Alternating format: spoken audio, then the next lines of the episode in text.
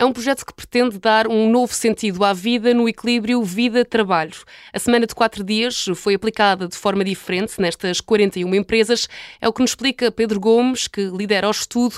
Nem todas escolheram a sexta-feira como o novo sábado. Ou equipas espelho, Uh, metade das equipas tiravam a sexta, metade a segunda, ou por turnos, tirando dias diferentes ao dia da semana.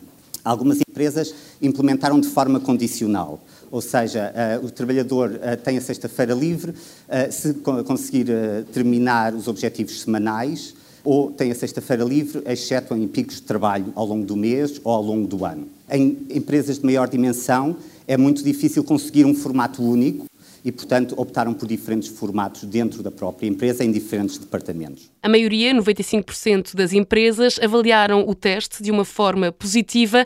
Ainda assim, Pedro Gomes explica, não foi tudo um mar de rosas. A semana de quatro dias obriga uma relação diferente de toda a gente com o tempo. E é preciso respeitar mais o nosso tempo e o tempo dos outros, eh, dos nossos colegas. E, portanto, é preciso chegar a horas à reunião, às reuniões uh, para que as pessoas não fiquem à espera. É preciso não ir falar uh, de futebol com os colegas ou as pausas para café mais longas. Em três meses de implementação, os trabalhadores reduziram em 20% problemas ligados à saúde mental, como o stress, a fadiga e também problemas no sono. Dentro das empresas, a maioria dos trabalhadores que procuraram aderir a este teste piloto foram mulheres em cargos de liderança.